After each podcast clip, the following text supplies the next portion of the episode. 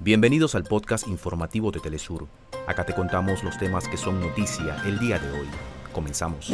Inicia en el sur occidente de Colombia la segunda reunión entre el gobierno y el Estado Mayor Central de las disidencias de las antiguas FARC en la que se definirán los protocolos del diálogo de paz. Con el respaldo de los gobiernos progresistas del sur, el presidente de Cuba defenderá en la reunión de alto nivel de la ONU el compromiso del G77 más China con el desarrollo de los pueblos y naciones del sur global. Propuesta de la presidenta de la Comisión Europea para aliviar la crisis migratoria que atraviesa Italia acaba con el espíritu solidario expresado por el bloque con los refugiados de la guerra de Ucrania.